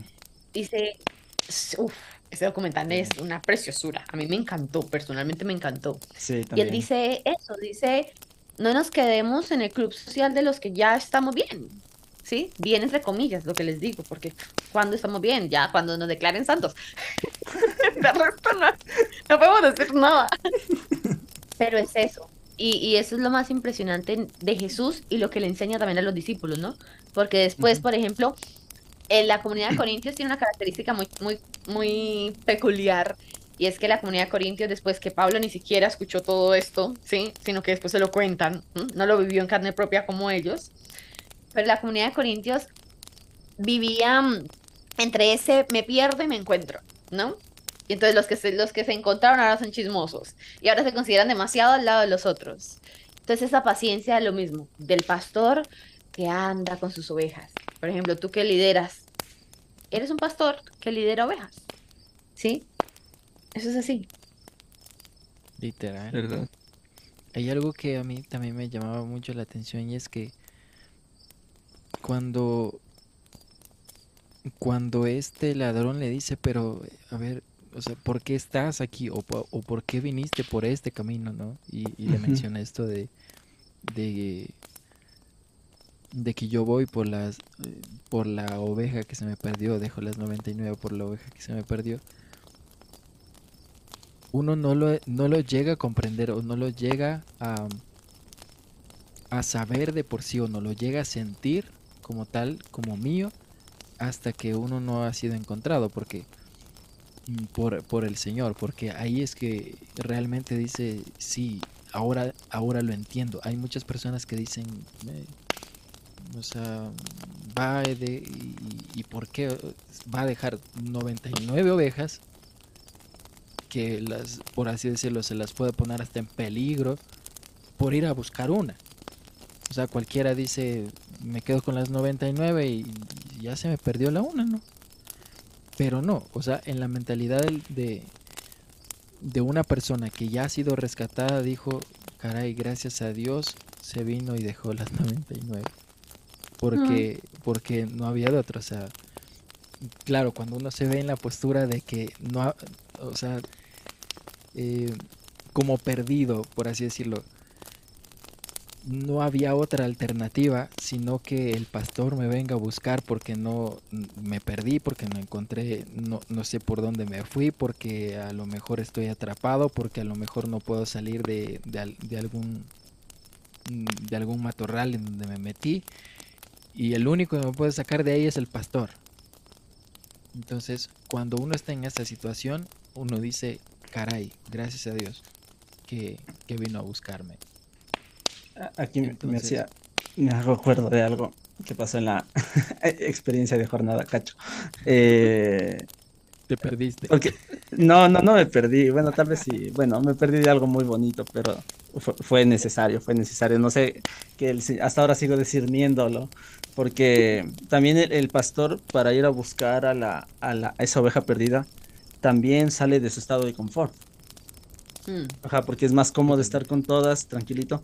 Pero el, el ir a buscar a la oveja requiere de que me ensucie, de que ver dónde se metió, de estarle llamando, de, de, no sé, de, de buscar alguna manera de que ya la encontró, preocuparse, de cargarle, de ponerle en el hombro y llevarla.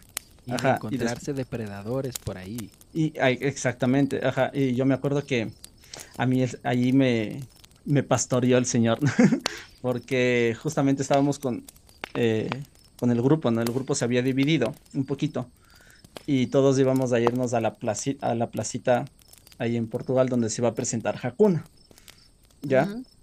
Y pero, pero, pero da la coincidencia de que un grupito se perdió. Ay, ya sé Y yo dije, y yo dije, eh, no se preocupen, ustedes vayan a la plaza porque solo está a cuatro cuadras, ustedes adelántense, yo voy a esperarles a ellos. Ajá. Y me fui a buscarles, así, y me los, enco- los encontré, pero les faltaba otro. Y era como que vamos a buscarle a esa persona, no, mejor nos quedamos acá, que la otra persona se volvió a perder, que se me fue por otro lado. Claro, entonces cuando, cuando yo ya llegué a encontrarme con el grupo grande, claro, fue, fue, fue como que ya los encontré, ya están aquí. Y, y claro, se vivió esa fiesta del encuentro. Fue como que, o sea, qué bonito, qué bonito que Mm. se hayan encontrado y todo. Porque que me no, perdí, Hakuna, dice. claro, ellos no sabían quién era Hakuna, o sea, de por aquí, que, que se presentaban, no, no, no conocían al grupo, entonces para ellos era como que, o sea, bonita la ciudad, me perdí, pero bueno, o sea, nos logramos encontrar, ya estoy acá, nos vamos a ir a casa. Pero claro, yo me quedé con cara de, me perdí el concierto de Hakuna, ¿no? Ajá, y así rayos, pero bueno, dije, bueno, señor, ya me has de dar otra oportunidad de poderlos escuchar. Ajá. Y yo de, sí me sentí como ese pastor. Ajá. Entonces le dije como quiere, señor, bueno, yo se regocija. Tus ovejas están bien, pero tu pastor está desolado, ¿no? Y mira que eso es muy importante, Sí, porque una cosa son las ovejas y otra cosa es el el pastor. pastor. ¿sí? Y, y la historia del pastor es una historia, digamos que incluso más fuerte, porque ay, no me acuerdo si fue en este capítulo o fue en la temporada anterior. Eh, al fin, el hecho es que el estar esforzándose, esforzándose y esforzándose por otras personas, ¿sí? Y saber que muchas veces esas personas quizás no te lo agradezcan, ¿sí? Y es el hecho de entender por qué lo haces, por el agradecimiento de esas personas hacia ti, que al final es algo humano y no está mal esperar un agradecimiento, ¿sí? O sea, es humano. O realmente lo haces por la obra y por la misión que Dios te encomienda. Y eso es muy difícil porque uno, em, digamos que, no sé si a ustedes les pasará, pero cuando uno lidera algo, normalmente es uno quien tiene que escuchar a todo el mundo.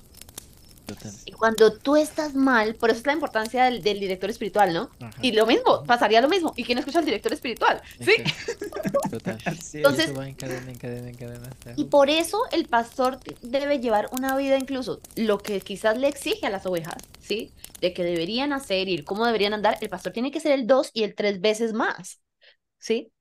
¿Por qué? Porque al final las ovejas tienen en quién resguardarse, ¿sí?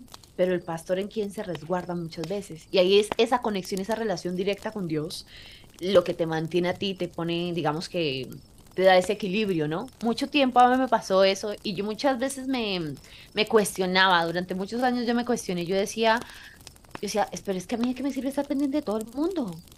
Y yo le decía a Dios, ¿y por qué? Porque antes de pandemia incluso yo caí en una, en una ansiedad full, o sea, yo creo que las personas que tenemos el carácter del que hablamos ahorita, normalmente les da ansiedad. Entonces yo caí en una ansiedad generalizada y nunca me había pasado esto que les voy a contar y nunca se lo había contado a nadie. Pero yo me acuerdo que yo me encerré en mi cuarto, me senté en el piso con rabia, la rabia que tenía y la tristeza y todo lo que tenía. Yo le decía, ¿de qué me sirve creer en ti? ¿Sí? Si estoy aquí de esta manera. Sea, les estoy hablando de que yo, sí, o sea, por ejemplo, tú hablas de esa ovejita que se perdió, entonces lo que uno siente cuando esa ovejita, cuando uno como ovejita, Dios lo encuentra, ¿sí? Pero cuando tú, tu experiencia y tu testimonio es que toda la vida has estado en esto, ¿sí? Es más difícil ese, ese sentir, ¿sí? Es mucho más difícil. Entonces yo decía, toda mi vida yo intentando hacer las cosas bien, toda mi vida yo esto, esto y esto y aquello, y tengo esto y me siento de esta manera, ¿sí? Y ahí fue cuando yo dije, yo reaccioné, yo dije, mi relación con Dios tiene que mejorar. Después de eso, aprendí a, digamos que de alguna manera encontrar ese desahogo, pues sí, tú tendrás personas a quien puedes confiarle y contarle, pero mi desahogo, mi desahogo principal es con Dios y siempre he encontrado la calma, ¿sí?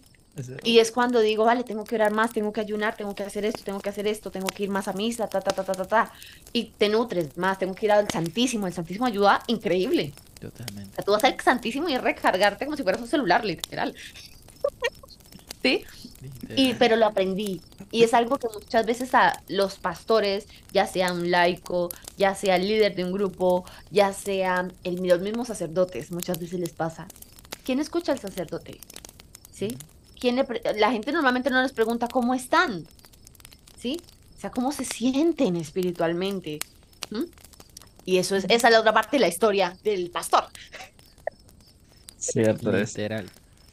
Bueno, Yo para, lo he para- experimentado también. O sea, Mm. e- ese- Dale, dale. y es que claro, cua- cuando cada, cada uno de nosotros eh, pasa, de, yo qué sé, de, de un de ser un pupilo, por así decirlo, a, a ya empezar a, trabajar con gente a su cargo. Entonces eso es bastante complicado porque uno eh, en cierto modo se va sobrecargando de, muchas situaciones, de muchas cosas. Uno quisiera ayudar a, a todo, a toda la persona que, que se acerque y le pida ayuda, consejo o lo que sea. Y uno dice y vive a veces como que muy ajetreado, muy preocupado por eso. Y, y además de las cuestiones personales. Entonces creo que Dios va topando Ujú. bastante todo este tipo de cosas. Porque de una u otra forma uno aprende a ser eh, más dependiente de Dios por el mismo hecho de que necesita dar o, o- o- o ser ese canal por donde el Señor pueda hablar a esa persona que necesita. Entonces uno debe estar siempre sintoni- sintonizado a la voz de Dios para que nos pueda decir la manera en cómo podamos ayudar a las personas, creo yo. Sí, y ya para, eh, ya dos enfoques más. Bueno, eh, uno chiquitito, eh, para no alargarnos tanto, espero. bueno, no sé, no sé, pero bueno, es eh, la parte en la cual, cu- cu- cuando viene, no sé si a ustedes les parece interesante esto. A ver, lo pongo así, voy a poner el capítulo. El padre de Rama va y habla con Jesús, ¿no? Coge y dice, "Eh, es lo más preciado que tengo. O sea, te agradezco a ti porque mi reputación no se perdió en las bodas de Canaán, porque hiciste un buen vino y ahora todo el mundo cree que ese vino es mío. ya, entonces, porque no, no es que hayan, no supieron todo el mundo que, que el agua se convirtió en vino, ¿no? Sino como que el que proveyó el vino, o sea, lo hizo excelente, ya. Entonces, no se perdió la reputación, tiene más trabajo, incluso ese milagro lo ponen como que hay más trabajo para el Señor. Entonces, eh, pero Rama y Tomás quieren quedarse y él coge y dice, mira, Tomás puede hacer lo que se le dé la gana, ajá, pero tú eres mi hija. Ajá. Pero al final le coge y le dice, bueno, o sea, pero te la voy a dejar a ti, a ti te la voy a dejar. Y, y, y es ese, e- esa, esa conexión visual que tiene con Rama, el padre, y así después va y con Tomás y le dice, mira, protégela, por favor, porque no sé lo que estoy haciendo ahorita. Simplemente se coge y se va y ya, sí. Entonces, y, Rama se queda con cara de, me quedé, o sea, sí me quedé. Ajá, ahora soy un discípulo más de Jesús. O sea, yo lo veo en este enfoque de, de una vocación, ¿no? Pero más al punto en el cuando, cuando los padres tienen que, e- ese sufrimiento del padre, cu- cuando ya su hijo se hace seminarista, se hace sacerdote, cuando se meten al convento, cuando están en ese momento. Claro, o sea, yo logré ver eso, ¿no? Los padres cómo se sienten así de desolados, de dejar a, a su hijo de, no sé, qué le irá a pasar ahí al lado del Señor. Y esa emoción de la persona que se queda con su vocación, que ya acepta su vocación y dice, ok, mi vocación es seguirte. Y es como que, wow. Yo también dije como que... Esta serie, ¿no? Eh, ¿Ustedes saben cuál es el, digámoslo así, el ritual de la mamá de un sacerdote después de que muere? No. ¿No? No. Nunca le- Cuando- no. ¿No? Cuando, cuando la mamá eh, la colocan en el féretro, en el ataúd, eh, a la mamá le colocan un pañuelo. El sacerdote bendice un pañuelo y se lo pone en la mano. ¿Sí? Y la mamá muere con un rosario y con el pañuelo, así. Eso lo que, digamos que lo que representa, y estoy segura de que así pasará en el cielo, porque lo que se dice que en la tierra pasa y en el cielo pasa es así, punto. Em, se dice que cuando ella se encuentra con Dios, ¿sí? Cuando Dios la recibe en el, en el cielo, bueno, eh, digamos que antes de ese juicio individual, ¿sí? Ella lleva el pañuelo en la mano, recordándole a Dios que ella le entregó a su hijo, ¿sí? Que su ofrenda fue que de su vientre salió alguien que dedicó su vida y se consagró a él. Y que eso suma muchos puntos, digo, hola, sí, ¿sí? Sí, pero es, eso es algo muy bonito y es eso de lo que tú estás hablando ahorita, ¿sí? Es como, te entrego esto. Y ahí entramos, ahorita hablábamos de la obediencia, ahora viene la confianza, ¿sí? Que son pilares fundamentales en la vida de fe y sobre todo si uno, si la meta es ser santo, al final pues la meta es esta, ¿no? La santidad. Claro. Em, y la confianza, yo creo que es más dura. No sé qué es más duro, si la confianza o la obediencia. Pero la confianza, uf, la confianza es durísima, durísima, durísima, durísima. Porque es confiar muchas veces en lo que no se ve, ¿no? Y ahí hablamos de, de lo que tenía que ser la presencia de Jesús. Pero incluso muchas veces ni la misma presencia de Jesús, cuando estaba en la tierra, eh, ni siquiera tenía que ser suficiente, porque él llamó a muchos y no todos aceptaron el llamado. Entonces, claro. ¿Sí? Total. Pero a los que sí lo aceptaron, o sea, el poder de la presencia y de decir, este, no sé este qué iba a hacer, pero yo lo voy a seguir. Por ejemplo, en el caso de Mateo. Mateo es mucho más impresionante. Al final, por ejemplo, uno dice, listo, los, los pescadores, pues, viven del día a día, como que están más acostumbrados a ese mañana no sé qué va a pasar conmigo. Pero Mateo lo tenía todo. ¿Mm? Mateo tenía el dinero, vivía bien, claro, en medio de ese no soy ni esto ni soy ni aquello. En- aquí en Colombia se dice no soy ni chicha ni limonada,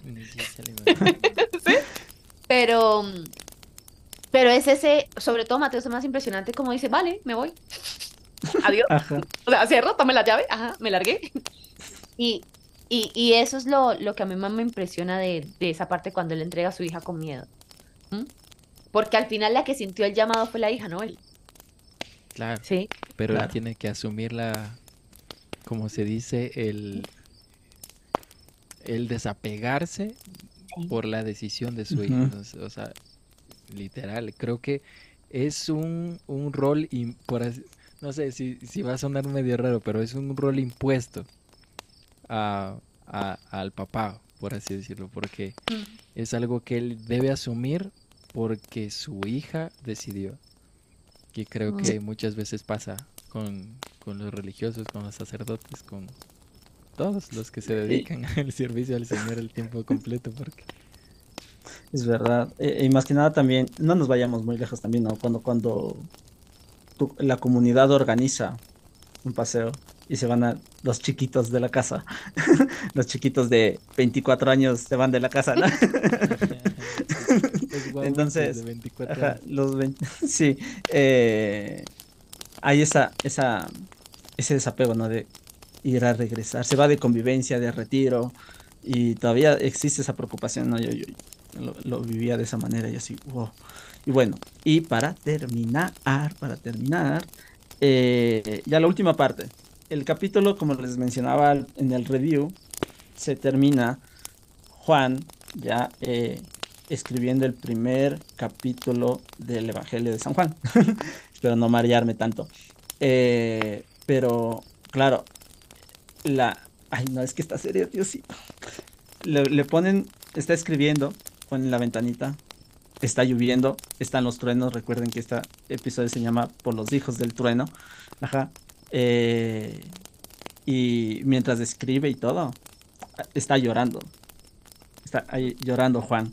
Entonces, eh, yo decía, ¿qué señales Dios a mí me da para recordar o para inspirarme? Porque en este caso fueron los truenos. Ajá. Eh, Juan estaba escribiendo y estaba lloviendo y paz los truenos. Y claro, y se acordó de su hermano y se acordó básicamente, yo lo veo como que este episodio, to- todo lo que sucedió en el episodio, no sé si yo, es como un recorderis de, de Juan. O sea, estoy Mm. recordando todo lo que pasó esa vez, porque todo transcurre, o sea, empieza con Juan ajá, y termina con Juan. Eh, y, y termina como que eh, con un tipo flashback así de lo que sucedió en ese en todo ese tiempo porque ajá y es como que cómo se va armando el evangelio de San Ju- de, de- de Juan no entonces a usted yo quería aquí ya pregunta directa para terminar en su cotidian- cotidianidad no sé si lo dije bien ya eh, qué señales hacen que lloren o sea que, que sucedió algo así como que vi un pájaro y me acordé de tal parte y como que me puse a llorar así. No sé a ustedes qué, qué- señales les da Dios o qué momentos son. A ver, les voy a contar rápido también, ¿no? Y lo intentaré. Eh, Dios nos dio como el don de la palabra, de hablar mucho. Sí, por eso tenemos un podcast. Em, cuando yo estaba en España, digamos que claro, empiezas a vivir todo el tema de la soledad, ¿no? Y para mí fue una experiencia muy bonita. Entonces, estando allá, hubo una canción en específico que para mí fue, digamos que hizo ese clic, ¿no? En la época, o sea, en el momento de lo que estaba viviendo. Cuando yo vuelvo, en, en la comunidad en la que yo me congrego, yo canto, sí, yo estoy en el Ministerio de a ver, yo estoy en todos los ministerios, pero sobre todo estoy en el Ministerio de Música. Y eh, esa es una de las canciones que se cantan en el ministerio. Entonces, nosotros somos muy adoradores, o sea, son adoraciones eucarísticas. Y, y estar en la adoración eucarística, ¿sí? Después de yo haber tenido a ese Dios como solo para mí, ¿por qué? Porque es que mientras yo estuve allá yo no tenía a nadie a mi cargo. Era Dios y yo, ¿sí? Y ese Dios y tú, el, yo me acuerdo que el día que yo digo, vale, ya mañana me voy, yo lloraba, yo salí de la iglesia en la que, a la que yo iba, y yo lloraba y yo decía, es que ya no vamos a ser solo tú y yo. Ese tipo de cosas a mí incluso hoy en día todavía me ponen muy sensible, miren, ¿sí? Porque era como, o sea, es tan bonito estar a solas con él, que cuando entra más gente en la relación, que es lo normal, que es lo que le pasó a los discípulos, primero lo tenían para ellos y después es como, adiós, me voy. ¿Sí? Eh, como que después de eso es casi que una segunda tusa. Porque es tú decir, vale, me diste mucho y ahora yo sé que estás conmigo, pero ahora tengo que dar lo que tú me diste a mí. Entonces, cuando yo estaba en esa adoración y la primera vez que volví a cantar esa canción, ¿sí? Mi anhelo no era cantar la canción, sino es la relación de lo que la canción decía con lo que yo estaba viviendo en el momento.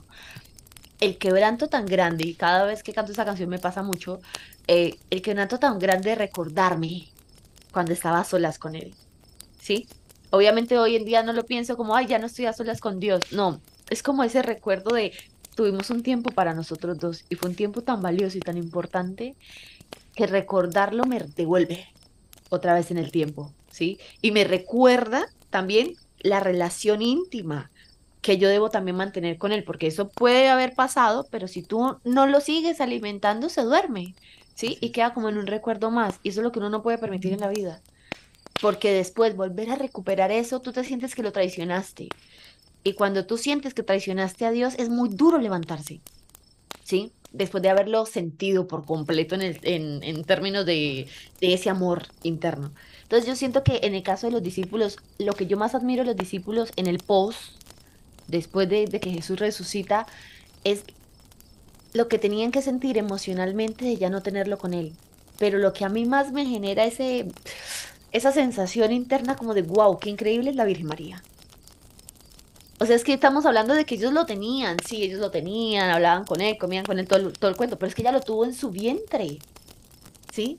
O sea, y la Es relación que es otro nivel, y la relación que, que la Virgen María tenía con Dios, ya de por sí, en su todo, ¿sí? Con Dios era tan grande como para que le diera esta misión, ¿no? Entonces ya de por sí tenía una relación muy íntima, y después tener a ese Dios con ella, tenerlo en su pecho, darle de comer, abrazarlo, eh, enseñarle, porque dice que Dios se vacía, ¿sí?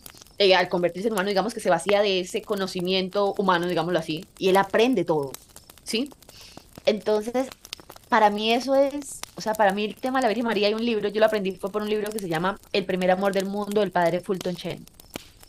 Léanlo, se los recomiendo a todos, léanlo, porque van a llorar más que de hecho. y es como eso, o sea, es, es esa melancolía bonita, ¿sí? Y eso es el sentir a Dios. Y muchas veces por eso la gente dice, pero ¿por qué lloras? Y es eso que hay por dentro, que de lo que estamos hablando de la ventana, ¿sí? Es ese recordar ese amor tan grande que a la vez es lo que te dice, por más que yo no lo vea, yo creo, ¿sí? Porque yo ya lo sentí. Eso lo dice Santa Teresa cuando está viviendo la, la noche oscura del alma. Ella dice, yo no siento a Dios, yo no veo a Dios, pero yo ya lo sentí, ya lo vi. Y eso me basta para creer en estos momentos. Entonces, para mí es eso. A mí, algo que recuerdo y que, bueno, a mí me quebranta es que cada vez que, bueno, me pasaba mucho que cuando al final de los retiros que hacíamos, que veía ese poco de, de jóvenes que, que venían con la, con la jeta así, todo mostrando así a refunfuñones al, el viernes y salían con una cara angelitos el, el domingo. Entonces, eso me quebrantaba, porque en, en el tiempo, como se dice, de los retiros, después de, de ya el seguimiento y cosas por el estilo, tú te enteras de su vida, te enteras de todo lo que tal vez han, han tenido que pasar, de todo ese tipo de cosas, y, y llega un punto en donde dices, gracias Jesús por, por rescatarnos, gracias Jesús por, por, por, por venir. Por eso es que me tocaba mucho, me tocaba mucho también cuando veía que, que jóvenes contaban sus testimonios y decían, eh, esto pasaba en casa, habían golpes, habían eh, cosas, tuve dependencias de drogas o lo que sea. Y, y, y dicen en ese momento, después de haber conocido un día a Jesús, decir, eh, pero Jesús me cambió. O sea, es como, como decir, ¡pum! O sea, apenas, apenas están iniciando, pero, pero que se sienten tan de Jesús, se sienten tan suyos. Y, y eso a mí me dice, caray, cualquier, cualquier cosa, cualquier sacrificio valió la pena. qué madrugadas, que hay unos, que lo que sea, que haya sido que la logística, que los todo lo que tiene que, que, implicar en el seguimiento y un montón de cosas, pero ver esos rostros y, y, y ver esos rostros que dicen confiados que, que son de Jesús es una paga impresionante. Entonces yo digo, o sea, literalmente a mí me desarmaba eso y, me desarma todavía porque no estoy en el punto en donde no me sorprende que un que que o sea no me sorprende por así decirlo las situaciones o los pecados que pueda haber ahora con los jóvenes si solo dicen quiero algo diferente o sea es como yo me siento en ese momento y digo Jesús debe anhelar esas palabras o sea de decir quiero que mi vida sea transformada porque estoy cansado de esto. Entonces, creo que cuando uno escucha a un joven, a una persona, a un adulto, la edad que tenga, decir quiero a Jesús en mi vida, eso, eso para mí me quebranta. Porque digo así, eh, ese fui yo y ese sigo siendo yo. Que oh. necesita él. A, mí me suele pasar cuando, cuando vuelo el pasto recién cortado. Ya. Ajá. Porque la, cuando, la cara de la Cami. Bueno, a algún lugar va a llegar muy bonito. Tiene que haber algo bueno. Lo que, lo que pasa es que cuando, claro, eh, yo, a ver, fui protestante, mi, cuna es protestante, ¿ya? Y de ahí, pues, viví un momento en el cual sí me entregué al mundo así, uff, y ya cuando estaba convirtiéndome, no tenía una Biblia católica. Y todo el mundo me veía raro cuando llegaba con la Reina Valera, así como. ¡Ay! Ese, discúlpenme, es la única que tengo. ¿A, ti te, ¿A ti te pasó con la Biblia como le pasó al final del capítulo a, a ellos con los libros de Moisés? Pero ah, solo cinco. ah, solo los de Moisés, les hace falta mucho, pero es lo que hay, literal, literal. Entonces, pero claro, eh, claro, yo, me acuerdo que le había pedido a Dios cuando recién estaba volviendo a empezar esta relación en la iglesia católica, intentando comunicarme con Dios. Fue como que fue difícil, demasiado difícil, la verdad, eh, hablando internamente, pero yo me encontré de una Biblia, pues, está, está guardada, pero eh, era una Biblia, una latinoamericana, ¿ya? Que estaba sin las pastas que estaba botado en un matorralcito y recién habían terminado de cortar creo que el césped de al lado. Entonces era como que había un terrenito ahí, estaba recién el césped cortado, pero al otro lado había un montón de ramas botadas así, como que creo que lanzaron allá, no sé. Pero entre todos esos escombros estaba una Biblia. Entonces yo me acerqué a ver, porque eran unas hojas, unos libros, me acerqué a ver, así de curioso, pues soy bien curioso. Entonces voy y me saqué la Biblia, pues, y es como que, es como que, wow, o sea, miren, una y veo, estaba revisándola y digo, esto es una, una Biblia católica, es una latinoamericana, estaba totalmente destruido. Entonces lo que yo hice fue ponerle una pasta, le puse una cosita así como que le hice un diseño, ya ya les voy a mandar una foto para que lo vean. ya, pero cada vez que yo vuelo césped recién cortado, me acuerdo de la del primer contacto o el primer eh, vistamiento que en el que Dios me coge y me dijo, Jonas, te estoy escuchando. Aquí tienes tu Biblia. Y los primeros pasos en la fe católica. Entonces, sí, es como que automático, es como que... Y yo me pongo así, es como que... es, mi momento, por favor. Nadie diga nada. cállense y, cada vez que veo o incluso cuando veo que la gente está cortando, es como que me acerco. No me importa si me salpica o me pega en la cara. Es como que este, es mi momento. Qué, qué lindo, ¿no?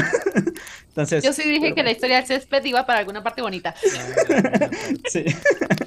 bueno, les deseo eh, buenos días, señorita Camila. Buenos días, Carlos. ¿Cómo están? Acaba de amanecer en este momento. Eh, eh, como en la radio, siendo las 12 horas con 2 minutos del día lunes, ¿no? lunes 23 de octubre. Entonces, eh, en el día 22, 2023 del señor Cacho. Eh, Bueno, esto ha sido todo. Creo que ya eh, es momento de finalizar. Ya llevamos demasiado tiempo. Qué, qué- qué emoción. No, no, no había sentido esta emoción tampoco hace mucho tiempo con, en un podcast. Ajá. Eh, hablar contigo, Cami, siempre es de irse de largo. Yo sabía que esto iba a durar Sí. dos horas, la verdad. Ya, ya me imaginaba. Ya, ya venía preparado. Por eso vine con cafecito. Dije, esto se va de largo. En serio, muchas gracias, Cami, por aceptar, por soportarnos, sobre todo. Eh, muy gustoso de poder eh, tener esta amistad, una amistad que valoro bastante. es- Estoy muy agradecido con Dios de, eh, de haberte conocido, que nos haya cruzado. Y pues, o sea, gracias. Y, y estás invitada a los siguientes episodios, porque de Chosen hay de largo, por si acaso. Entonces, Sí, dicen que son como seis temporadas, ¿no? Como seis o siete. sí, pero les Complicado. falta financiamiento. Mm, Den Sí, un dolarito por lo menos. Ahorita, ahorita con la cuarta, Vamos ahorita con la cuarta, todo el mundo está preocupado porque dice, ¿cómo así? ¿Cómo así que ya lo van a matar? No, no era la sexta, no era la sexta. Ah, sí, yo también. Entonces- Nosotros también apostábamos, ¿no? Eso. Ajá. Es que supuestamente es que- dijeron, Es que claro, eh, como yo dije al principio, lo siento, me voy a alargar. Perdónenme, perdón. Si está, si llegaron hasta acá, perdón. O sea, vamos creo que a dividir en dos este, este capítulo, creo. Eh, pero claro, o sea, nosotros decíamos, decía acá, en The Chosen, aunque parece que Jesús es la, fi- la figura o todos queremos ver lo que hace Jesús, Ah. eh, no lo es. Acá son los apóstoles. Entonces, yo sí decía, va a morir Jesús antes porque necesitamos saber cómo vivían ellos después de. Ajá. Entonces, ahí sí vamos a, ajá, y va a ser tenaz, va a ser tenaz. yo- Ahí sí Claro, es que nosotros estamos viendo-. Vamos, es que ahorita estamos viendo a Jesús por los ojos de los apóstoles. Ajá, por eso me encanta de Chosen, porque vemos a, a Jesús de otra manera. Es como, ay no.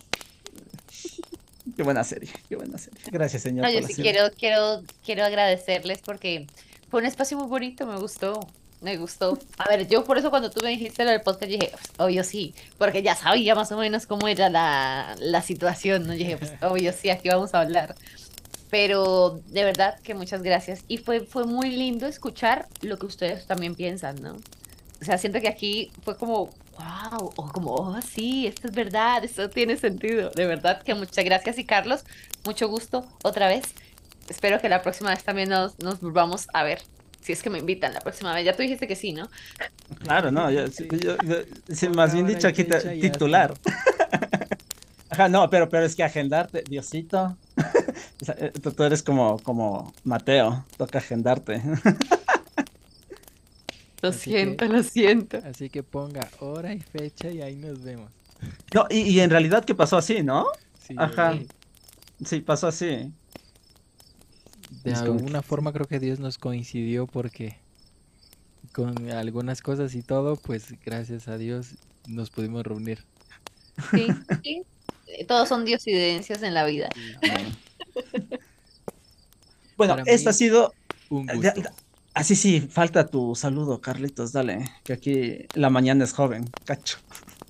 Tenemos apenas seis minutos de lunes, así que...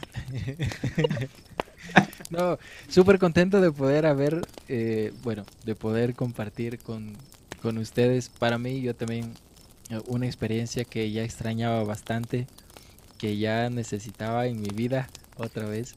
Y pues qué genial que podamos compartir, que podamos seguir eh, haciendo este tipo de contenidos que nos enriquecen y en donde podamos disfrutar pues y compartir nuestras experiencias también. Y pues gracias, gracias Cami por, por quedarte con nosotros a estas horas de la noche porque no es De la común- madrugada. De la madrugada, porque no es como... ¿Quién domingo, no? No es como- sí, literal. Ah, empezando un lunes. ¿Cómo empiezan los lunes nosotros los de los de Red Fe? Así. Los de- Literal, no, acá, acá con el Fer, Fernando Fuentes de Católicos de Nonda, no sé si le Ajá. cachan, ya. Él, él sabe decir, eh, es que aceptarle algo a, a Red Fe es pijamada. Es Es, es tener pijamada, literal. así como que- es que lo siento, es que uno trabaja en la noche. Pues sí.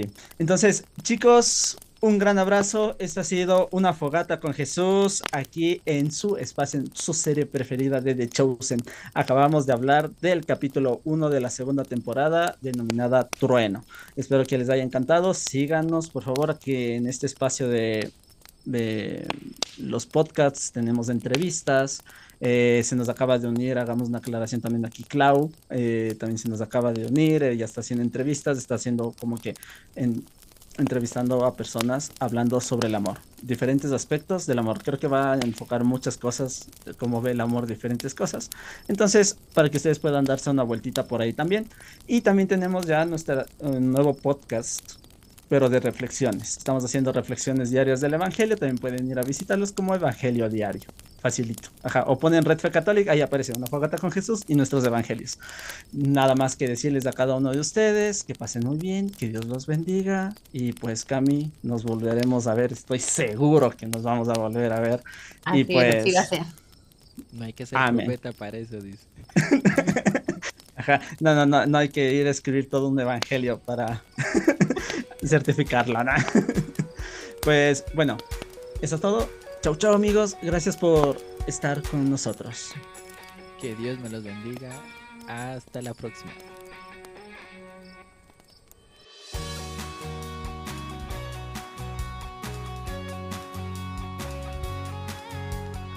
Acabas de escuchar una fogata con Jesús. Te invitamos a que nos puedas seguir en nuestras redes sociales como Red Fe Catholic. Hasta un próximo episodio.